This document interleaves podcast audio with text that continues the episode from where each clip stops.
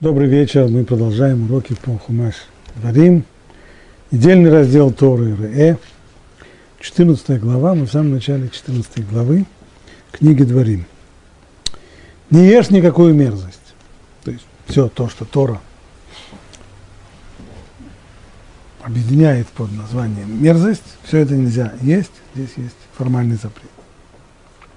Вот животные, которые, которых вы можете есть. Бык – овца и коза. Три основных вида домашней скотины.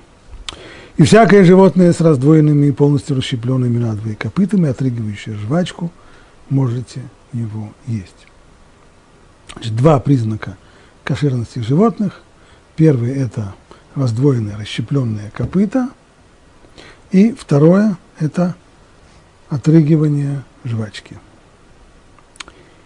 Но этих вы не должны есть из отрыгивающих жвачку и имеющих раздвоенное копыт. То есть есть ряд животных, которые имеют только один из двух названных признаков кошерности.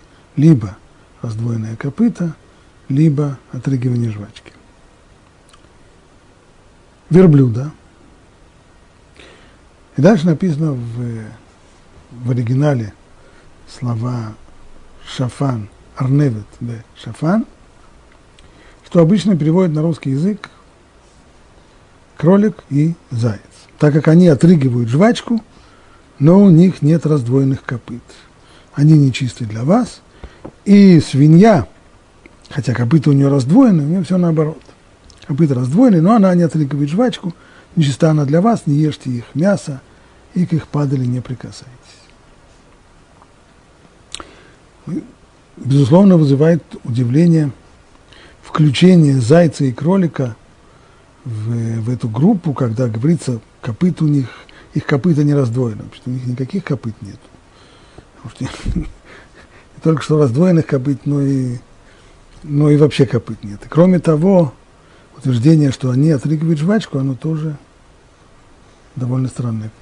Каждый, кто посмотрит на жизнь кролика, не увидит, что он отрыгивает жвачки. И, безусловно, современные классификации, не только современные, вообще классификации животных никогда не относили зайцев и кроликов к жвачным животным. Что же здесь имеется в виду?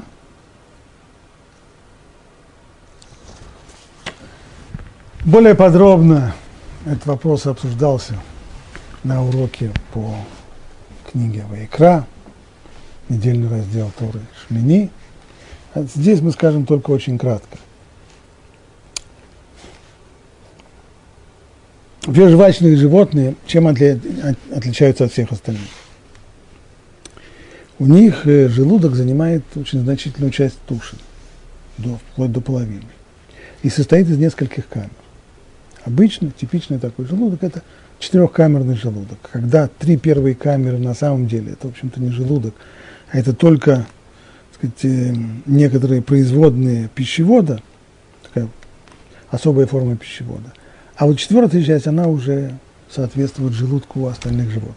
Почему такое э, строение желудка? Да потому что питается, питаются эти животные э, достаточно грубой пищей, травой, листьями и прочее. Причем должны питаться быстро, потому что они сами могут пойти в пищу самым различным хищникам.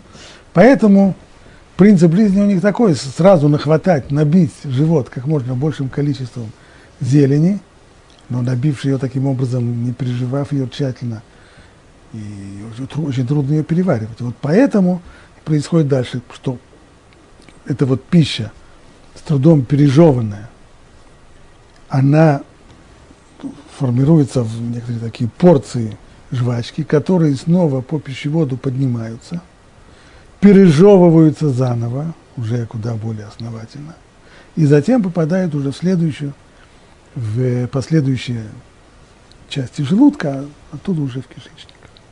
Это жвачные животные. Как мы сказали, то, что, то, как принято переводить здесь кролики, зайцы и тому подобное, в общем-то, они, строго говоря, жвачными не являются. Но вместе с тем могут быть, комментаторы, по крайней мере, говорят о целому ряду, о целом ряде признаков, по которым животное может называться, ну, Тора не говорит о жвачных животных, это определение биологии. Тора говорит маалегера, те, которые, у которых буквально жвачка поднимается по пищеводу. Или мы это переводим как отрыгивающая жвачку.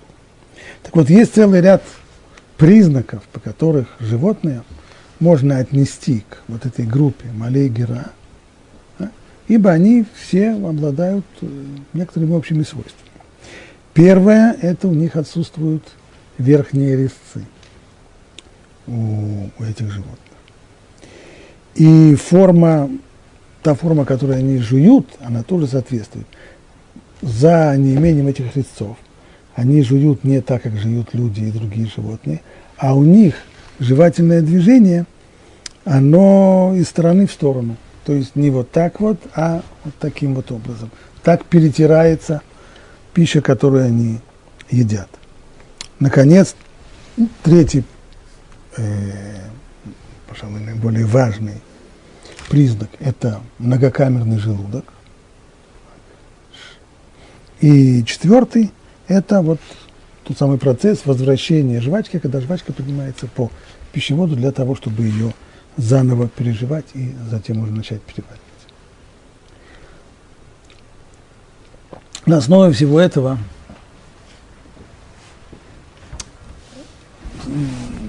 серьезные специалисты говорят так, что Арневит, то, что упомянуто в тексте как Арневит, следует действительно, наверное, переводить как кролика. Таки да, это кролик. Каким образом его называют здесь Маалей Гера, отрыгивающим жвачку. И такой крупный авторитет среди комментаторов Тура 19 века, Автови Дофман, который жил в Германии в 19 веке. И в 20 веке зоолог, специалист, э, биолог, специалист по, и по ботанике Торы, и по зоологии Торы, профессор Юда Феликс, оба приходят к одному и тому же выводу, что подобие здесь внешнее. То есть, хотя нельзя назвать кролика, строго говоря, отрыгивающим жвачку, но поскольку он жует так же, как жуют и все остальные жвачные животные, то есть у него вот эта вот форма э, движения из челюстей из стороны в сторону, то на основе этого признака Тора и называет его здесь Маалей Гера. То есть он выглядит, почему называет его так? Потому что человек смотрит на животное – как, как оно выглядит внешне. Внешне он выглядит так, как выглядят жвачные животные. Он жует так, как они жуют. Поэтому называется он здесь малей гера. То есть получается, на самом деле, если уж так вот строго говоря, то у кролика нет ни одного признака кошерности. Только выглядит на основе того, как он живет, как будто бы у него есть эти два, есть, есть один признак кошерности, а именно отрыгивание жвачки, хотя на самом деле жвачку он не отрыгивает. Но в действительности он э, так вот жует. Теперь шафан. Шафан, ну вот с зайцем уже никак его не отождествить. Поэтому многие комментаторы говорят, что имеется в виду даман. Даман – это существо, которое они довольно распространены в, в Сирии и в Израиль. Некоторые, по-моему, даже называют это сирийским зайцем. Живут они, в отличие от э, известных русскоязычным людям зайцев, живут они в горах. Особенно тот, кто приезжает в Израиль и путешествует в районе Энгеди, то он увидит там большое количество доманов. Это маленькие, толстенькие такие, э, похожие, существа, похожие на грызунов, похожие на сурков. Но биологи говорят, что ближе всего по строению они как раз э, не к суркам, этим прочим грызунам, они относятся к э, слонам. Колоссальный слон и маленький-маленький дамар, правда, толстенький, как и слон, но он совсем, он совсем маленький, то они оказываются, в общем-то, двоюродные братья. Вот почему, на, на основе чего авторитеты говорят, что очевидно имеется здесь в виду именно даман – потому что у него многокамерный желудок. Поэтому и можно отнести его к, тому, что Тора называет здесь маленьким. Ну, это что касается кашрута животных. Дальше Тора переходит к рыбе и птице. Вот этих можете есть из всего, что в воде. У всех, у кого есть плавники и чешуя, можете есть. Но всех, у кого нет плавников и чешуи, не ешьте. Они нечисты для вас. Ну, известно, что Тора здесь называет два признака кошерности рыб. Наличие чешуи и плавников. Мудрецы устной Торы говорят, что на самом деле на практике достаточно нам всего лишь одного признака, а именно наличие чешуи, ибо, насколько нам известно, любая рыба, у которой есть чешуя, есть у нее и плавники тоже, но обратное неверно, то есть вполне может быть рыба, у которой есть плавники, но чешуи у нее нет, вместо чешуи у нее могут быть какие-нибудь роговые пластины, как у осетровых рыб, или кожа и так далее. Стало быть, человек, который купил или поймал неизвестную ему рыбу, если он может ногтем немножко поскрести и увидеть, что есть у нее чешуйки, то это рыба кошерная, можно ее есть. Всякое летучее насекомое нечисто для вас. Нельзя их есть. Не ешьте никакой падали. Пришельцу, который в твоих вратах, отдай ее. Пусть он ест ее или продай чужеземцу, ибо ты святой народ у Бога. Не вари козленка в молоке его матери. Ну, с козленком разберемся потом. Обратим внимание на 21 стих здесь. Не ешьте никакой падали. Падаль имеется в виду животное, которое не было зарезано кошерным образом, его забили либо не кошерным образом, либо оно само сдохло. С точки зрения Аллахи разницы нет, и то, и другое падаль запрещено в пищу. Ну а что с ней делать? Пришельцу, который в твоих вратах, отдай ее, пусть он ест ее, или продай чужеземцу. Чем отличается пришелец, который в твоих вратах от чужеземца? Ведь не может же быть это еврей. Если это еврей, то ему нельзя это есть. Сказано, не ешьте никакой падали. Если он пришелец, а что имеется в виду, он приехал из другого города или из другой страны? Если он еврей, то ему сказано, не ешьте никакой падали. Что мы скажем, имеется в виду чужестранец, чужак, не еврей. Но о нем сказано в дальнейшем. Или продай чужеземцу. Кто же этот пришелец, который в твоих вратах, которому нужно отдать, которому следует отдать вот это мясо. Устная Тора говорит, что имеется здесь в виду то, что называется гер-тушав. Гер-тушав – это человек, который принял на себя обязательство строго исполнять семь заповедей сынов Ноаха. На самом деле, то есть это, речь идет о нееврее. На самом деле любой нееврей, поскольку он человек и сын Ноаха, то он обязан соблюдать эти заповеди. Только это его обязанность, которую Тора на него возложила. Но, к сожалению, за последние несколько тысяч лет в области соблюдения этих семи заповедей больших успехов не было достигнуто даже наоборот.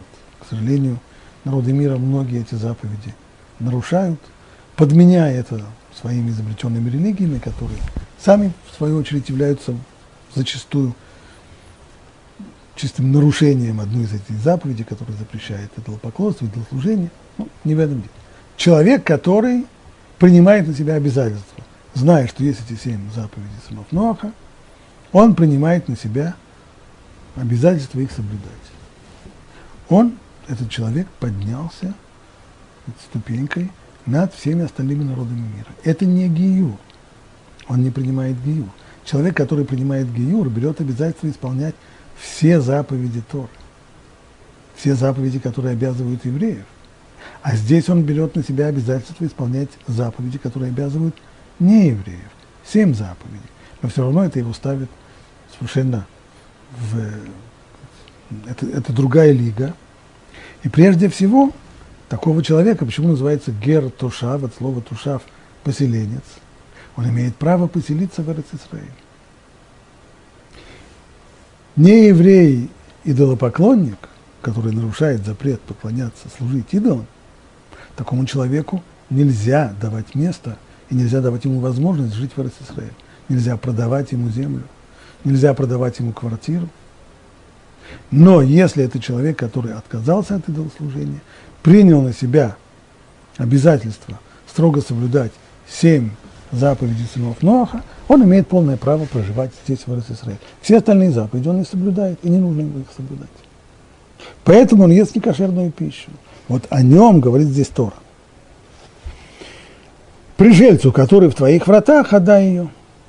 У тебя есть некошерное мясо, мясо животного, которое некошерным образом было зарезано, отдай ее пришельцу.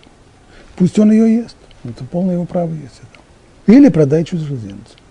То есть пришельцу, которого надо поддерживать, мецва дать ему даром. Ну а что касается чужеземца, то есть это уже обычный нееврей, идолопоклонник, то ему за даром не нужно давать. Ему продай. Ибо ты святой народ Бога. Вот в этой самой фразе Талмуд находит еще некоторую информацию. Что здесь сказано? Вот у тебя есть некошерное мясо. Навела, падаль. Его нельзя есть, а что с ним сделать? Следует его отдать, отдать пришельцу. То, что нельзя есть, то отдают пришельцу. Что отдают пришельцу в обратную сторону, то и нельзя есть. Стало быть, говорит Талмуд, если мясо достаточно свежее, съедобное, настолько, что можно его дать пришельцу, и он его съест, то есть оно вполне годится в пищу. Вот такое мясо, оно остается запрещенным в том случае, если оно сказать, взято от животного, которое было забито некошерным образом. Но если это мясо испортилось, за неимением холодильника или по другой какой-то причине, и дать его пришельцу уже невозможно. Он просто выкинет это в мусор. Может быть, вежливо поблагодарит, но есть не станет, а выкинет в мусор. То, говорят мудрецы Талмуда, то такая, то такое мясо, оно более не запрещено в пищу. Запрет от него ушел. То есть это перестало быть пищей. Нужно сказать, что вот это утверждение несколько спорное в Талмуде. Это спор Танаим. Но речь, но спор этот касается только той стадии, в которой пища испортилась настолько, что человек не станет ее есть. А собака, я не имею в виду э, избалованную собаку, которая живет у богатых хозяев, ну, обычная собака. А собака ее съест. Но если мясо настолько испортилось, что даже собака станет вертеть носом и не будет есть, вот тогда уже все согласны, что эта пища перестала быть запрещенной. То есть запрет, который на ней был с того момента, как ее зарезали, зарезали ее неправильно, некошерным образом, пока она еще была, пока это было мясо, годное в пищу, на нем был запрет, нельзя было его есть. Как только оно перестало быть годным в пищу, так, так что не то, что э, пришельцу нельзя дать есть, но и даже собака есть не станет, тогда по всем мнениям запрет ушел. Спрашивается задача, какое нам дело для того, что запрет ушел, ведь это казалось бы чисто теоретическое э, умствование, ведь если, если это протухло, если это провоняло настолько, что есть, то что даже собака есть не будет, то кто же будет это есть? Кому же интересно, это запрещено в пищу или нет? А дело вот в чем. Вопрос этот как раз э, очень э, не теоретический, он очень практический. Дело в том, что в современные, не только современные, на самом деле испокон веков, при изготовлении различных э, продуктов питания используют ингредиенты, которые вырабатывают из некошерных продуктов, но в ходе обработки они становятся совершенно несъедобными. Ну, самый простой пример, который приходит мне на ум, это вещь, которую используют испокон веков, это не результат технологического прогресса, это сычук. Сычук – это фермент, при помощи которого из молока делается сыр. Добывается он из желудков э, телят. И в ходе, понятно, что если мы, желудок теленка – это все-таки мясо, а мы хотим при помощи этого сделать сыр, но тогда это будет мясомолочная смесь.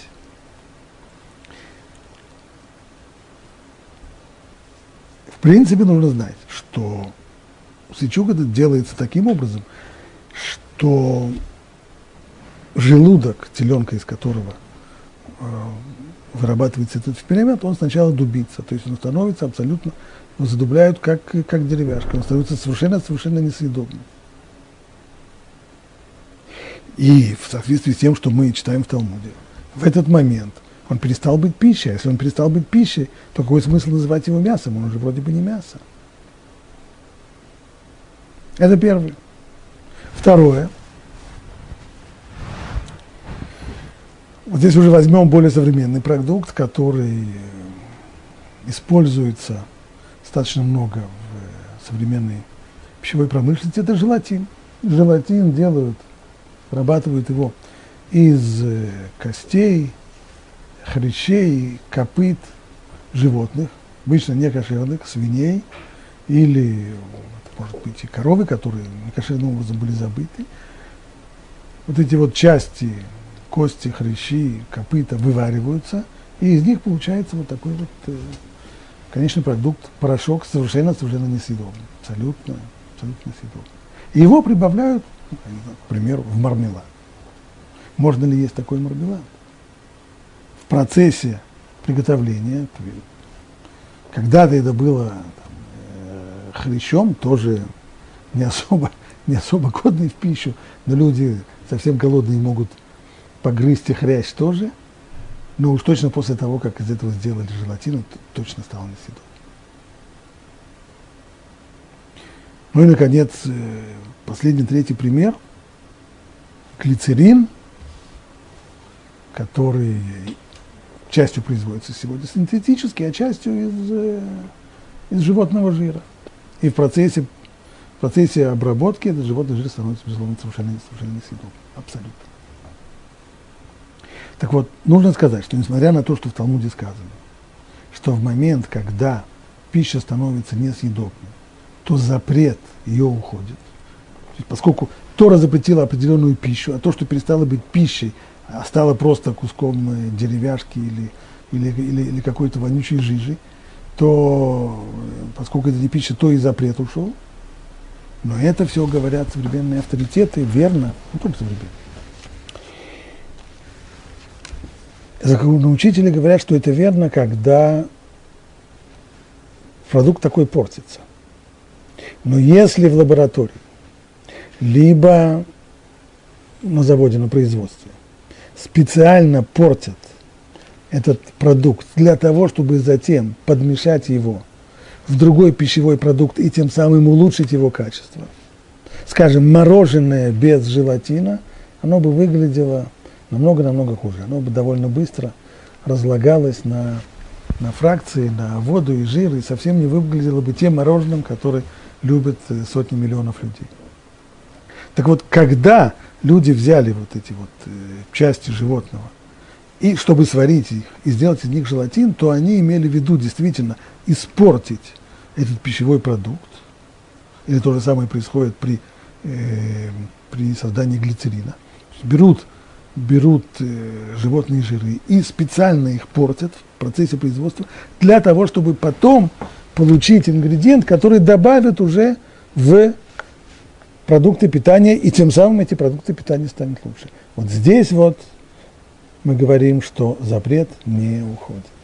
Несмотря на то, что, казалось бы, здесь есть период такого отпуска, то есть сначала это была пища, потом стала не пищей, а потом снова становится пищей. Так вот этот короткий период, в котором это не пища, не имеет значения, поскольку конечная эта цель тех, кто портит эти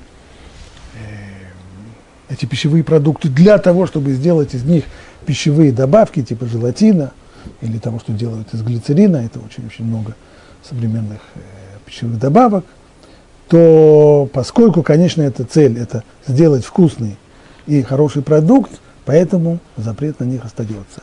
Следовательно,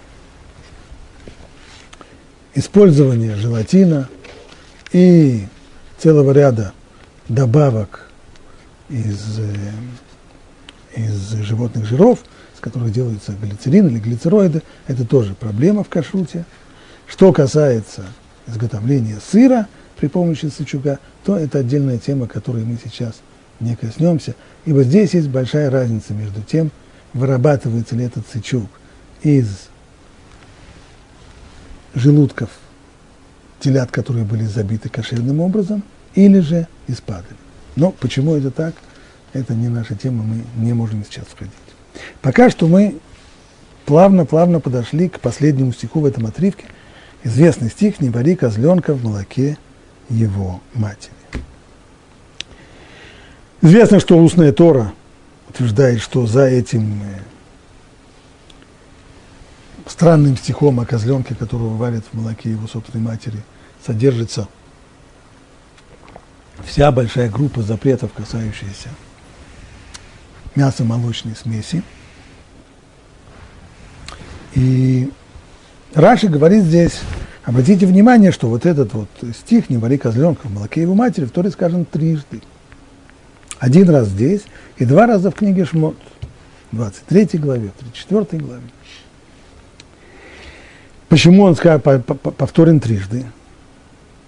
Для того, чтобы здесь есть дополнительная информация – не только для того, чтобы сказать, что запрещено варить мясо с молоком, а чтобы исключить из этого запрета дикое животное, птицу и нечистый скот. Что это означает?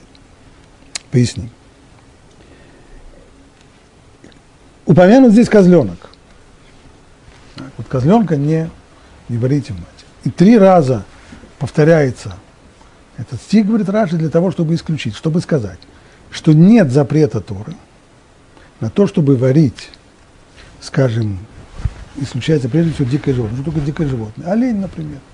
Так вот, сварить оленя в молоке, даже если это молоко кошерной скотины, скажем, э, это коровье молоко, сварить оленя в коровьем молоке нет запрета.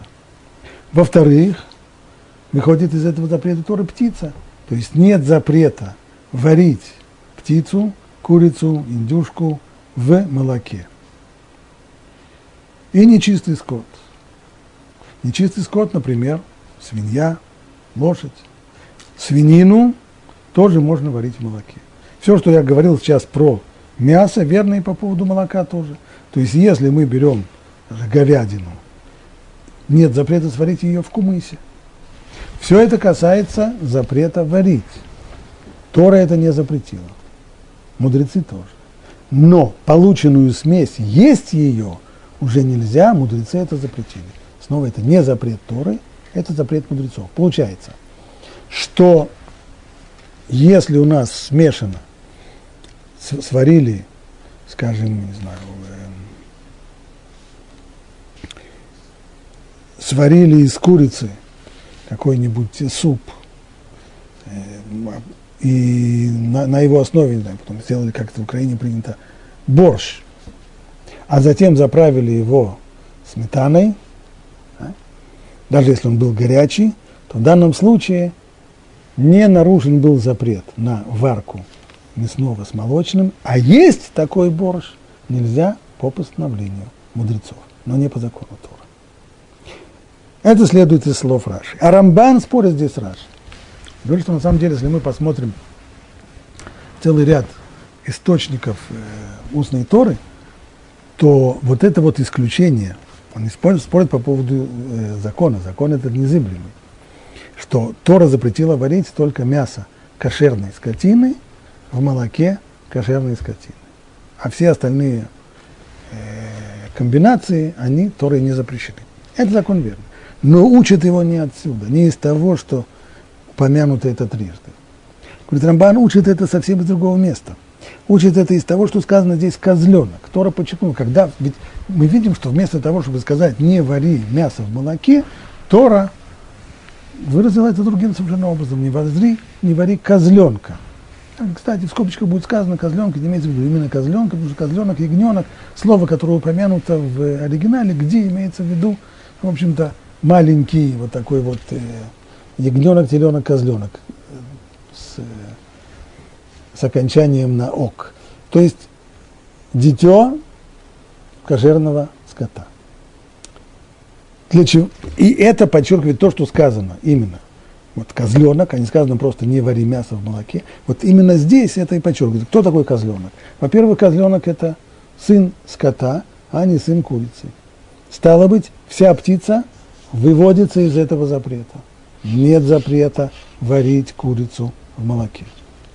Козленок, он, это домашний, он сын козы, это домашняя скотина, а не дикое животное, как, например, олень, лань, э, бизон и так далее, тому подобное. Затем, наконец, козленок – это кошерное животное, в отличие от кошерной скотины, в отличие от некошерной скотины, в отличие от свиней, ослов, э, лошадей и так далее. Поэтому нет запрета варить э, свинину в молоке. Сказали, это касается только запрета варить. А что же учится из того, что вот этот стих «Не вари козленка в молоке его матери» повторен в Торе аж трижды? Ведь Рамбан учится из этого другое, что на самом деле Тора имеет здесь в виду, хотя она говорит словами «не вари», но она имеет в виду три запрета. То есть то, что лежит за этими словами «не вари», из того, что Тора повторила три раза «не вари, не вари, не вари», имеется в виду три запрета. Нельзя не только варить мясо кошерного животного в молоке кошерного животного, но и то, что сварилось, нельзя есть, нельзя употреблять его в пищу, это тоже запрет Торы.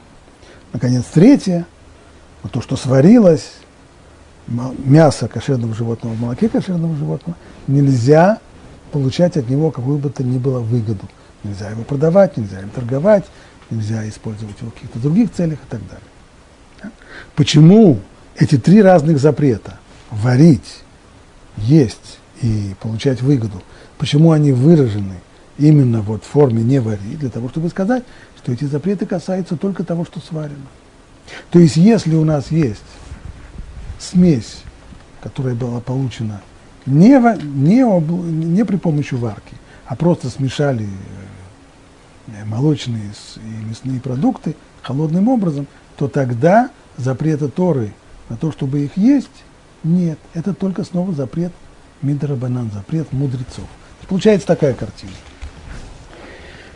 Что касается еды, то все виды молочно-мясной смеси запрещены, будь то смесь из, эм, из мяса кошерных животных или некошерных животных, но некошерных животных не так запрещены, э, молоко, э, неважно какое. Птица, самый, самый конкретный пример, так это птица с молоком. Птица с молоком у нас получилось, нет запрета ее варить по Торе, запрещено ее есть, это запрет Мидрабанан, запрет мудрецов, и запрещено получать от нее выгоду, какой бы то ни было, тоже по постановлению мудрецов. Но по закону Торы, закону Торы запрета Торы здесь нет. Вот что мы выучили из того, что трижды в Торе это помянуто. Так, мы здесь добавили, что есть на самом деле три запрета. Запрет есть это только один из запретов, а основной головной запрет это варить, затем нельзя есть, и затем нельзя получать выгоду. Ну, пожалуй, с вопросами кашрута в этой главе мы разобрались, и Тора переходит к следующей теме. Отделяя десятину от всех плодов своего посева. Это 22 стих 14 главы.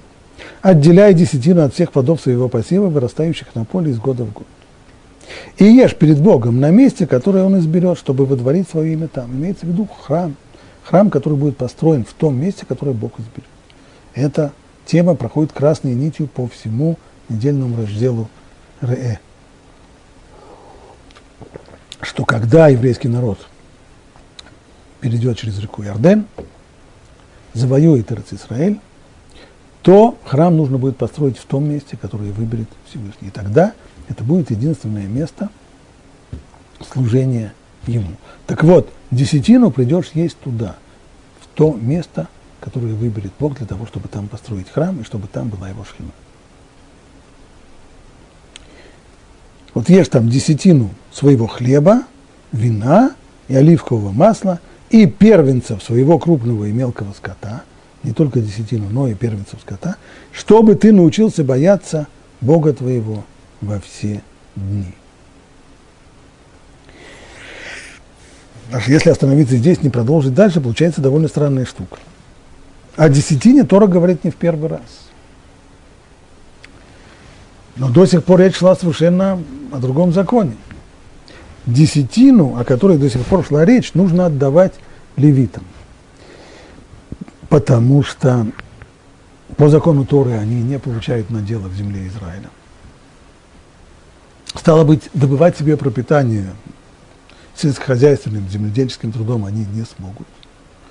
Поэтому их, как служителей храма, должен кормить народ Израиля. На то и э, направлена десятина, которую земледелец, сняв урожай, должен отделить и отдать левитам. А левит может есть где угодно, ему вовсе не нужно для этого идти в храм. Если он сам живет где-нибудь в Хайфе, или он живет в Бершеве, он может замечательно есть это там, и ходить ему в Иерусалим не нужно. Так какой же десятине здесь идет речь? Раши сразу здесь пишет, имеется в виду вторая десятина. То есть никакого противоречия нет. Хотя каждый раз Тора говорит о десятине и не упоминает термины первая и вторая. Но устная Тора утверждает, что есть здесь как минимум две десятины. Первая десятина, о которой речь шла в предыдущих главах, ее дают левитам – и она для них становится совершенно обычной едой, которую можно есть. Никакой святости, никакого особого статуса у этой еды нет. Они могут эту десятину есть где угодно, в любых, в любых условиях, в любых местах, в любой форме. А здесь речь идет о второй десятине. Ее левитам не дают. Ее человек отделяет. Отделяет для самого себя. Зачем? Для того, чтобы съесть ее в Иерусалиме, в том месте, которое выберет Бог для водворения своего имени там, для того, чтобы там построить храм. Но если здесь возникает совершенно естественный вопрос, но если у человека большое поле, у него выдался хороший урожай, 10 тонн зерна он собрал со своего поля. Отделить десятину – это целая тонна. Тонну зерна ему придется вести в Иерусалим совершенно нереально. Верно говорит Тора. Если же дорога будет для тебя слишком далека, так что ты не сможешь все это нести, ибо то место, которое изберет Бог, чтобы выдворить там свое имя, будет далеко от тебя, то променяй все это на деньги. Возьми эти деньги в руки и иди в место, которое изберет Бог. То есть происходит процедура выкупа. Десятина вторая отделяется, то есть указывается, где ее место. Человек, который собрал, у него есть сток, которому верно, он указывает на то место, где будет эта десятина вторая, но ее он не пакует, потому что нести это далеко, и этого много. Он это обменивает на деньги. Должны быть монеты. И вот эти вот деньги он уже отнесет в Иерусалим, куда легче нести деньги, даже тяжелые э, монеты, которые были в древности, чем нести на себе э, сотни килограммов зерна или вина, сотни литров вина и тому подобное. Все это он привезет, эти деньги он привезет в Иерусалим, и что тогда? И там в Иерусалиме променяй, значит, кто променяй все это на деньги, возьми эти деньги в свои руки – в руки и иди в то место, которое изберет Бог. И отдай эти деньги за все, чего пожелает твоя душа. За крупный и мелкий скот, и за вино, и за все то, чего желаешь. И ешь там перед Богом, и радуйся ты и твое семейство. Эти деньги в Иерусалиме можно использовать только на еду.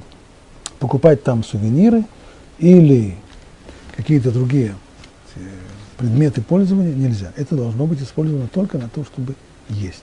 Есть и в самом Иерусалиме.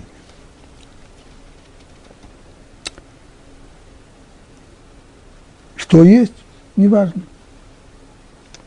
Любые формы. Дай деньги за все, чего пожелает твоя душа, за крупный и мелкий скот, за вино, все, чего пожелаешь. Только чтобы это были продукты питания.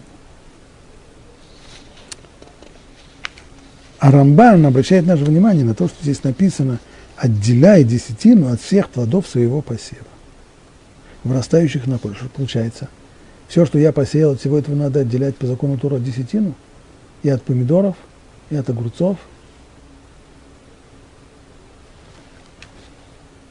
Нет.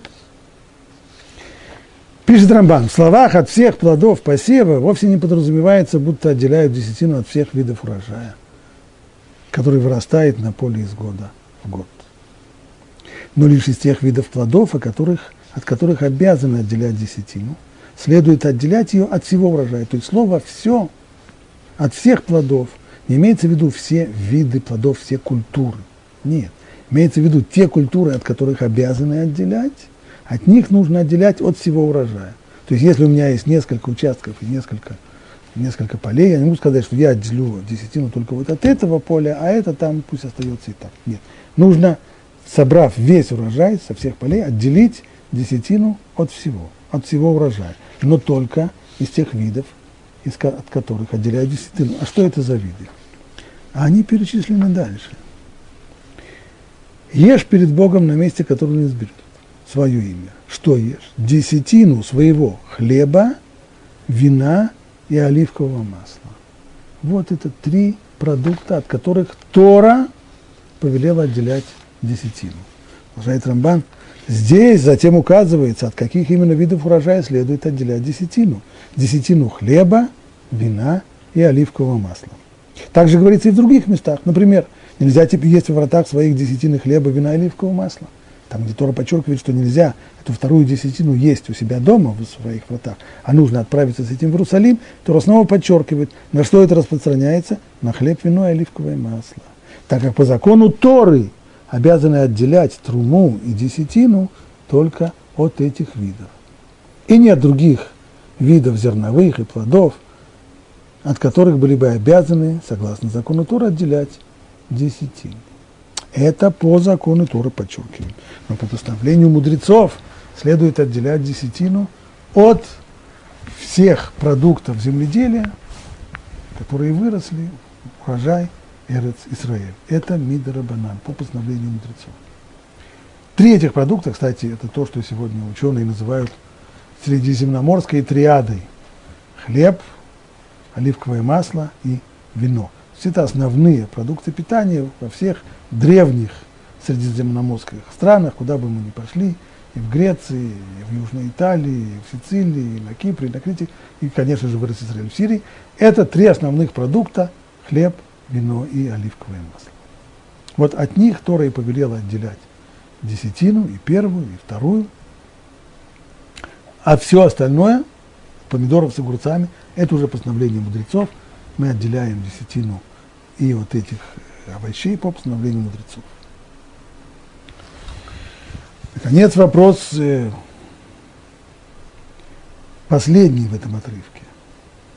Сказано здесь, Тора говорит причину, почему она велит вот делать такую вещь, отделив для себя, не для других, отделив для себя эту десятину, использовать ее в пищу, ее или то, на что ее обменяли, да, через деньги, когда товар, деньги, товар, еда, деньги, еда. Почему в Иерусалиме? Тора говорит, первое, ешь перед Богом. Ты будешь есть не у себя дома, а в Иерусалиме. Как это называется? В Иерусалиме там храм. Перед Богом. Есть перед Богом. До сих пор мы знали, что перед Богом можно молиться. Перед Богом можно жертвоприношение приносить. А здесь ешь перед Богом. И все это для чего? Как говорит Тора дальше, десятину своего хлеба, вина и оливкового масла, чтобы ты научился бояться Бога твоего во все дни. Вот она цель. Ешь перед Богом, чтобы научиться бояться Бога все дни своей жизни. И вот э, довольно интересно объясняете вот этот момент здесь, этот отрывочек текста Аравир в своем комментарии. Пишет он так. Излагаемый здесь закон о второй десятине призван поднять физическое наслаждение пищей до уровня священного долга. Как люди относятся к пище? Двояко. Либо пища – это способ приобретения сил для того, чтобы поддержать человеческие силы и здоровье, либо пища – это способ получения удовольствия от э, вкусных видов пищи, от э,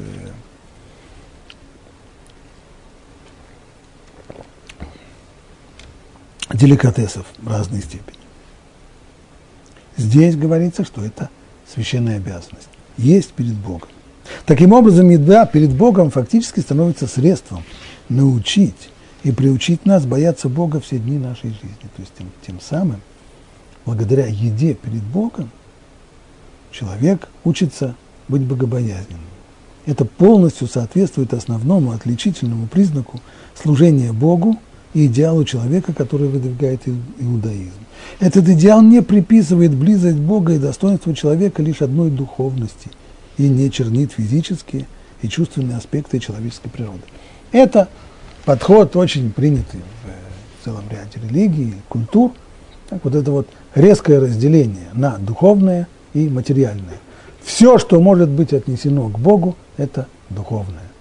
Это духовность человека, это его молитва, это его учение, это его медитация или еще что-нибудь в этом роде.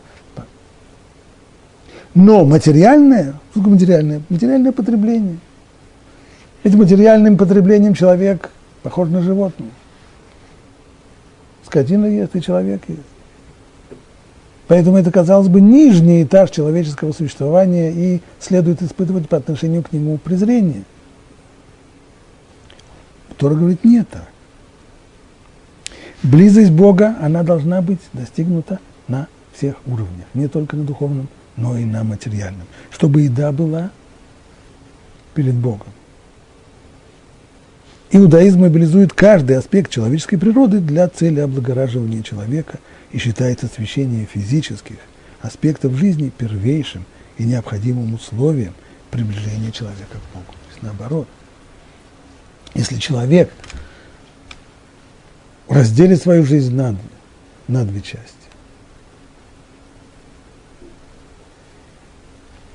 сосредоточив все мысли о близости к Богу только в духовной сфере, а в том, что касается сферы физического потребления, он останется тем же, кем он был, то тогда в общем и целом человеком богобоязненным он не станет. Он может делать ряд поступков таких, которые сделал бы богобоязненный человек, но другие поступки будут совершенно иного характера. Двойственность в его натуре, в его жизни, она остается. И уже были люди, которые воспользовались известной фразой из Евангелия для того, чтобы описать такой подход. Богу Богова, а Кесарю Кесарева. Разделение. Есть две жизни. Есть жизнь святая – а есть жизнь будничная. И чтобы ты научился бояться Бога с твоего дня, твоего все дни, отделение заповеданный законом Торы десятины – это акт признания того, что труд человека, направленный на поддержание его существования, должен посвящаться Богу. Я пахал, я трудился, я снимал урожай – я, наконец, принес его домой. Это мое? Нет. Не твое. Нам разрешается использовать плоды в пищу только после того, как мы отделим, отдадим дань заботе о нуждах, не имеющих своей земле левитов. Прежде всего, ты хочешь, чтобы это стало твое, то можно сделать твое. Для этого нужно сделать первое. 10% отдели и отдай в пользу левитов. Это люди, которые, в отличие от тебя, надел в земле Израиля не получили – они служат в храме, они не пашут землю, поэтому ты должен о них позаботиться. Десятину отдели и отдай. Ну хорошо, отдам. Теперь уже можно? Нет. А вторую десятину нужно позаботиться о своей духовной жизни. Об освящении своих личных удовольствий. Не просто о духовной жизни, а о удухотворении своей материальной жизни, поэтому вторую десятину ты откладываешь в сторону, это будет тебе на питание в Иерусалиме, когда ты пойдешь туда, к храму. Таким образом, 20% уже отдай. Кстати, здесь в, в, этой, в этой главе не упомянута еще одна деталь. Раз значит, первый и второй год семилетнего цикла ты отделяешь вторую десятину, а в третий год ты, и в шестой ты отделяешь десятину для бедных. Вместо того, чтобы оставить ее в стороне и питаться этой частью урожая в Иерусалиме, ты отдашь ее беднякам. Вот только после того, как ты позаботился о левитах, о своей собственной духовной жизни, о бедняках. Вот только после этого ты можешь начать есть. Вот после этого это все твое. Но не до тех пор.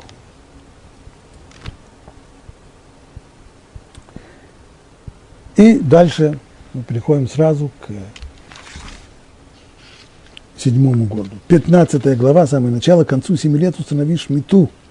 И вот в чем заключается, что такое шмита? Шмита отпущ, буквально отпущение. Что такое отпущение? Имеется в виду отпущение грехов. И вот в чем заключается отпущение, чтобы каждый взаимодавец простил долг своему ближнему и не взыскивал со своего ближнего и своего брата, ибо объявлено отпущение от Бога. С чужеземца ты можешь взыскивать, но своему брату прости долг.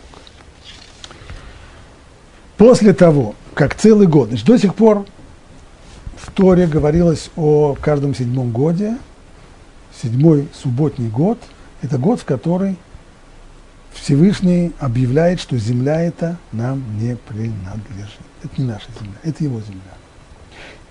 Об этом говорит все поведение земледельца каждый седьмой год. Он не имеет права пахать свою землю, сеять ее.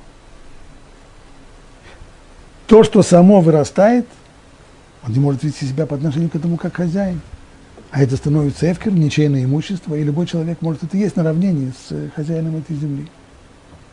Тем самым подчеркивается, что хозяин всего, всей земли, всех полей, всех земельных угодий и всего урожая – это Всевышний, а не мы. И вот когда заканчивается седьмой год, самый последний момент седьмого года отпускает долги. В этот момент мы обязаны отпустить те долги, время выплаты которых уже пришло, но они еще не уплачены. Если человек взял долгосрочную суду, например, человек взял ипотечную суду на 20 лет, то сколько, то если, может быть, три раза за эти 20 лет попадет седьмой год, то этот долг не, не аннулируется. Здесь нет отпущения долга. Но тот долг, который уже пришло время возвращать, более краткосрочный долг, или, может быть, долгосрочный срок, но пришло время его возвращать, до конца седьмого года, наступает конец седьмого года, на нас есть заповедь отпущения, прощения этих долгов. Кредитор, имеющий до сих пор право взимать эти долги, он теряет это право. И это не только его, он делает это по желанию. Более того, если он обратится в суд, еврейский равинский суд, с требованием получить назад свою суду, время, время выплаты которой пришло до конца седьмого года, а он обращается после конца седьмого года, суд ему скажет, извините, свое право, получить эти деньги вы потеряли. Тора говорит про шмиту, про отпущение долгов, все долги такого рода аннулировались. Можно сказать, вот, то есть, почему это происходит именно в конце седьмого года, а не в начале? Ибо только после того, как целый год, седьмой, мы жили ощущением того, что земля, все ее угодья и весь ее урожай принадлежит Богу, то после этого можно уже созреть куда более революционные мысли. Оказывается, наше имущество, оно тоже не наше, оно тоже Богу принадлежит. И Он требует от нас вот подобные вещи. Долги свои отпустить. Это не значит, что Тора приветствует, что Тора вообще снимает статус должника с человека, который взял эту суду. Человек взял суду, не заплатил ее, не вернул. Пришел седьмой год, хозяин потерял право требовать эти деньги по суду. Значит ли это, что должник перестал быть должником? Нет. На нем остается морально-нравственное требование. Ты же взял чужие деньги, ты же одолжил их. И есть, безусловно, нравственное, моральное обязательство их вернуть. Но оно не юридическое. И говорит Талмуд, что если человек действительно порядочный человек и хочет вернуть этот долг, что, безусловно, мудрецами Талмуда приветствуется, то когда он приносит этот долг по окончании седьмого года, то кредитор должен ему сказать Мишаметани, то есть этот долг отпущен. У меня нет никаких прав на его, на его взимание, долг отпущен. И если, выслушав эту фразу, должник все-таки говорит, при всем при том, я знаю, что, что долг отпущен, но я хочу его вернуть просто, чтобы сам собой быть честным человеком. Только после этого кредитор может его, имеет право его взять, но не до того. И такое поведение со стороны должника, оно, безусловно, приветствуется. Тора не собирается в данном случае дать лазейку для человека, чтобы избавляться от своих обязанностей. Юридически, да, нет возможности юридически востребовать этот, этот долг. Таким образом, долг из экономического принуждения и юридической обязанности, он превращается в нравственный долг. И вернуть его – это только дело чести. Это не необходимость э, юридическая или экономическая, а это только дело чести. И, безусловно, человеку куда приятнее заплатить деньги, когда он знает, что он не обязан их платить, и что это только его акт чести. Это, безусловно, дает уже на другое ощущение, и тогда, а, выплатив деньги, расставшись с этими деньгами, он чувствует себя, наоборот, человеком возвысившимся. Можно сказать только, добавить, пожалуй, еще одну э, фразу по поводу экономического значения. Известно, что 95% бизнесов, которые открываются, они в конечном итоге заканчивают очень плохо, они заканчивают банкротством. Если мы посмотрим, какова основная причина банкротства, то это оказывается проблемой с кредитом. Человек для того, чтобы открыть дело, ему нужны деньги. Каким образом он эти деньги, денег у него нет, он деньги одалживает, и вот здесь вот, превратившись в должника, он в конечном итоге попадает в жуткие ножницы между доходами маленькими и расходами по возвращению кредита, что приводит его к банкротству. Так вот, Тора делает здесь раз в 7 лет, ставит точку. И закончим. Это, безусловно, с точки зрения экономической, очень интересный ход. И закончим это словами Рабирша, который пишет так. Тора призывает кредитора отпустить долг, потому что должник – его ближний и брат. Как сказано здесь, с чужеземца ты можешь взыскивать долги, но своему брату прости долг. Почему прости ему долг? Потому что он твой брат. В течение года Шмиты, в течение седьмого года субботнего, идея Бога настолько внедрилась в область социальных отношений в народе, то есть Бог превратился из чего-то такого теоретического, из-за того, что мы весь седьмой год, исполняя его заповедь, не пашем и не сеем, то идея Бога настолько внедряется в область социальных отношений в народе, что требует от нас построить на ней конкретную правовую норму. По завершении субботнего года мы вновь должны относиться друг к другу как братья.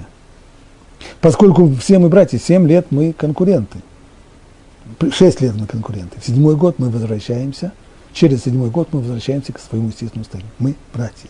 Мы все сыны одного отца. Каждый должен обращать внимание на благосостояние ближнего. Поэтому мы обязаны освободить должника от пут его долга, которые душат свободное развитие его способности зарабатывать себе на жизнь. Долг, безусловно, может задушить способность человека заработать себе жизнь и превратить его из бизнесмена, из делового человека, превратить его в банкрота. В конце каждого года – шмиты, возвращение долга превращается лишь в моральное обязательство должника. А само доверие, которое ему оказывает Тора, ты не обязан юридически, но моральное обязательство здесь есть.